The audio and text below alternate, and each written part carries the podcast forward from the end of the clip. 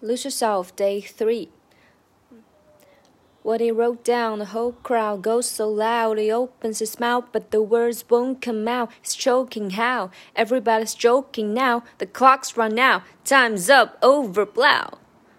这一段主要就是 what what he 是 what he，然后其他就还好，然后气势慢慢加上去。